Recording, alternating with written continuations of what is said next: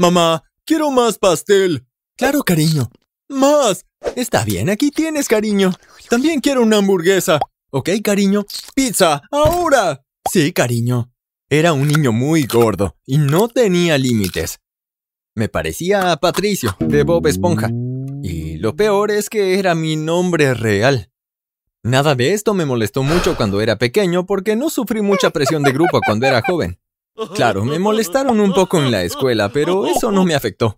Lo que me importaba era que hubiera tarta en casa y helado. Entonces, ¿a quién le importaba si Karen Jr. pensaba que estaba ocupando demasiado espacio? Pero eso cambió a lo largo de la escuela media. Con los chicos grandes comencé a sentirme cohibido. Empecé a mirarme en el espejo y me sentí muy incómodo conmigo mismo. ¿Era realmente yo? Era más grande que un pequeño dinosaurio. Me volví triste y tímido. Porque los chicos también experimentan estos sentimientos a veces, ¿sabes? Mis padres se preocuparon, así que mi madre me sentó una noche para tener una charla. ¿Qué te pasa, mi adorable y tierno osito de peluche, querido niño? No quiero ser un tierno oso, soy un chico. Estoy tan gordo, madre. Los niños se burlan de mí y no les agrado a las chicas. ¿Las chicas? ¿Por qué estás pensando en chicas a tu edad? Tengo 12, mamá. Todos mis amigos están enamorados ahora, pero ninguna de mis enamoradas me habla. Es por gordo, ¿verdad? No, el problema son ellas. Algo está mal conmigo, me quejé. Ok, hijo. Si te sientes tan incómodo, podemos hacer algo para cambiar eso. Tendrás que cambiar tu dieta y empezar a hacer ejercicio con regularidad. No. Si quieres cambiar, tienes que trabajar duro. Es la única forma. Se encogió de hombros y se fue. Me sentí solo mirando mi barriga y sintiéndome como una ballena. Decidí en ese momento que este tipo de vida estaba llegando a su fin. Hice que mamá donara nuestra comida chatarra a los menos afortunados y luego compramos cosas saludables. Frutas, verduras, cereales integrales, ese tipo de cosas. Fue muy duro adaptarse al principio, cuando estás acostumbrado a que las galletas sean un grupo de alimentos. Mamá también me compró algunos equipos de gimnasia, porque era muy tímido para ir al gimnasio. Por meses no tuve comida chatarra y hacía ejercicio dos veces al día. Me convertí en un Adonis. Pero solo me di cuenta del gran cambio en una cena familiar de acción de gracias. Muchos familiares volaron para pasar la noche en nuestra casa. Mis abuelos también estaban allí. Y cada vez que alguien abre la puerta su reacción era diferente. ¿Es el amigo de Patricio? Él es tan lindo. Oh, Patricio, ¿qué te ha pasado? ¿Quién eres? ¿Y qué has hecho con mi nieto? En la cena yo era el tema principal. Todos seguían diciéndome lo guapo que me veía y lo orgullosos que estaban de mí. Fue de los mejores sentimientos que he experimentado, pero también me hizo depender de los constantes halagos de la gente. Bueno, finalmente pasaron los años y llegó el momento de la preparatoria. Estaba en mi mejor forma. Tenía músculos, los abdominales marcados. Le pregunté a mis padres si podía ir a una preparatoria fuera de la ciudad, donde menos personas me conocieran. Quería un nuevo comienzo, lejos de cualquiera que supiera cómo me veía en el pasado. Dijeron que sí y antes de que me diera cuenta era una celebridad en mi escuela. Todas las chicas se sintieron atraídas por mí. No fue difícil hacer amigos en absoluto. Me uní al equipo de fútbol para parecer aún más genial, y como estaba en forma ahora me convertía en un gran jugador. Todas las porristas babeaban por mí, incluso las que ya tenían novio. Unos amigos me presentaron a las chicas más populares de la escuela. La más guapa era Julia, pero ya tenía novio.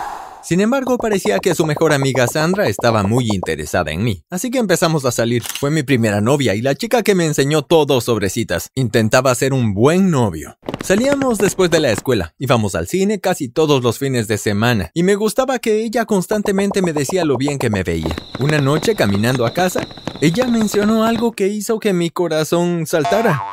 Oye, ¿sabes que Julia rompió con su novio Cecilio? La estaba engañando. ¡Qué espanto! ¿Qué? Eso es bueno. ¿Qué hay de bueno en eso? Oh, eh, nada. Llegando a casa, decidí enviarle un mensaje a Julia de inmediato.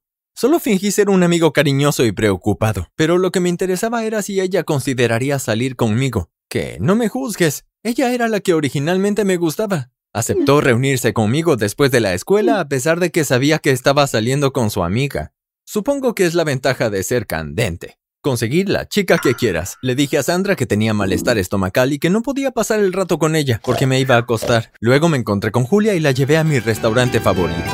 Nada lujoso, solo hamburguesas y papas. Más tarde lamenté haber comido algo tan grasoso, así que hice ejercicio por una hora extra. Estaba perdido mirando los ojos de Julia. No podía creer lo hermosa que era. En poco tiempo aceptó ser mi novia. Le dije que rompí con Sandra, pero no le dije nada para no herir sus sentimientos. Sandra no sospechó nada. Entonces tuve dos novias. Y eran mejores amigas. Ese verano se complicó todo un poco. Mis padres estaban planeando hacer una gira por Europa por un tiempo y parecía que sus planes finalmente se concretaron. Mi último día de clases, mamá y papá me entregaron un itinerario con mucha emoción en sus ojos. ¿Quieres decir que nos vamos a ir por dos meses enteros? Sí, querido. Impresionante. Me despedí de Sara y Julia esa misma noche. A Sandra le dije que me tenía que ir temprano a empacar, pero realmente me fui con Julia porque quería pasar más tiempo con ella. Antes de darme cuenta, ya estaba en Francia Fui a muchas atracciones turísticas diferentes, pero después de un tiempo comencé a aburrirme. Si eres un adolescente, probablemente no disfrutas pasar cada segundo con tus padres. Entonces, comencé a salir solo. Disfruté caminar mirando todo, pero un día me cansé un poco y decidí parar en un pequeño café. Pedí una taza de café y un pastel de aspecto fresco, y mientras buscaba un asiento noté a la chica más hermosa que había visto en mi vida. Decidí arriesgarme y le pregunté si podía sentarme con ella. Oye, ¿este asiento está ocupado? No. Oh, ¿hablas español? Genial. Sí. Tenía un acento lindo que me pareció tan atractivo. Me dijo que se llamaba Cecilia y que vive cerca. La invité a una cita al día siguiente y estuvo de acuerdo.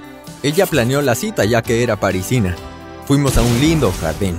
Luego un pequeño almuerzo romántico. Disfruté cada momento e incluso le di un beso de despedida cuando llegó el momento de volver a mi hotel. Al día siguiente fuimos al Louvre, porque decidió que tenía que verlo. Mientras mirábamos algunas obras, tomé su mano y le pregunté si sería mi novia. Ella estuvo de acuerdo y nos besamos de nuevo. ¿Qué? Estaba en la ciudad del amor. ¿De verdad crees que Sandra y Julia estaban en mi mente? Al día siguiente estaba ocupada y decidí volver al Louvre solo para ver si había algo que quería comprobar. Estaba tan fascinado con Cecilia el día anterior que sentí que me perdí algo. Que soy un idiota, pero sí, me gusta el arte. En fin, mirando al vacío sentí un ligero golpecito en el hombro. Me di la vuelta y me quedé boquiabierto. Si pensaba que Julia y Cecilia eran hermosas, esta chica estaba a otro nivel. hola, temblaba. Has estado mirando esto por mucho tiempo. ¿Qué piensas? La miré a los ojos y estaba hipnotizado. No podía hablar. Ven conmigo, te llevaré a otro museo. Es incluso más genial que este. Decidí que era demasiado bonita para ser una asesina en serie, así que la seguí.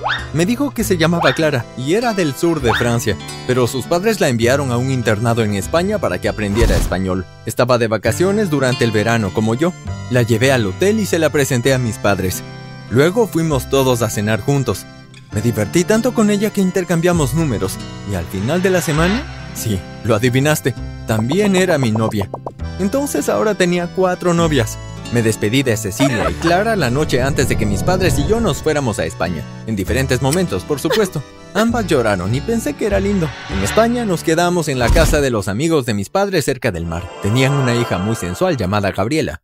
Para abreviar una larga historia, finalmente se convirtió en mi novia también. Me encantaba esa emoción que sentía con cada chica nueva. Lo mismo pasó en Portugal, se llamaba Laura, y en Alemania, se llamaba Mila. Así que ahora tenía siete novias.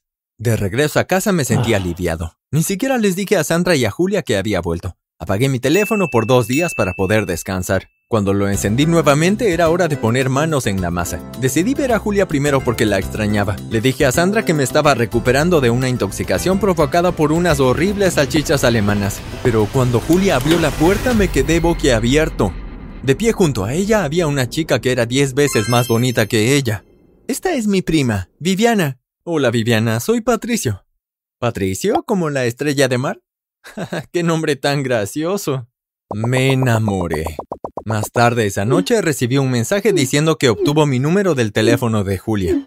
Me preguntó si me reuniría con ella para almorzar al siguiente día, y acepté. Fuimos al centro comercial y tuvimos una conversación adorable. Entonces la vi saludar a alguien cercana. Mi amiga Débora viene a pasar el rato con nosotros. ¿No te importa, verdad? Ah, no. Pero cuando Débora se sentó a mi lado, casi se me caen los ojos de la cabeza. Ella era hermosa. No podía concentrarme porque estaba sentado junto a dos mujeres despampanantes y estaba confundido. Parecía que Débora también estaba interesada en mí. Cuando Viviana se fue al baño me pidió mi número. Enviaba mensajes a ambas todas las noches por un tiempo y las veía a veces para dar paseos románticos. Eventualmente ambas se convirtieron en mis novias, así que sí, ya tenía nueve. Supongo que me confié demasiado porque me volví menos cuidadoso cuando me escabullía. Era difícil hablar con las nueve de manera constante. Una noche estaba con Débora comiendo palomitas de maíz y estábamos a punto de besarnos. Sonó el timbre. Abrí la puerta y allí estaba mi novia alemana. Saltó a mis brazos y empezó a besarme. Débora se acercó y arrojó todo el tazón de palomitas en su cabeza. Entonces, Julia y Viviana se acercaron, y cuando se dieron cuenta de lo que estaba pasando, empezaron a pelear entre sí. Pude separarlas y hacer que se detuvieran, pero estaban tan molestas conmigo que todas se fueron a comenzar a publicar cosas horribles sobre mí en redes sociales. Ahora todas mis novias sabían que las había engañado, y la gente empezó a hacer todo tipo de memes divertidos sobre mí. Fue horrible. Al día siguiente desperté con dolor de cabeza. Miré por la ventana y parecía que una nueva familia se mudaría al lado. Bajé las escaleras para preguntarles si necesitaban ayuda, y la vi, sosteniendo una caja con un brillo en los ojos. Hola, mi nombre es Ana. Mi corazón se derritió, y muy pronto tuve a mi décima novia.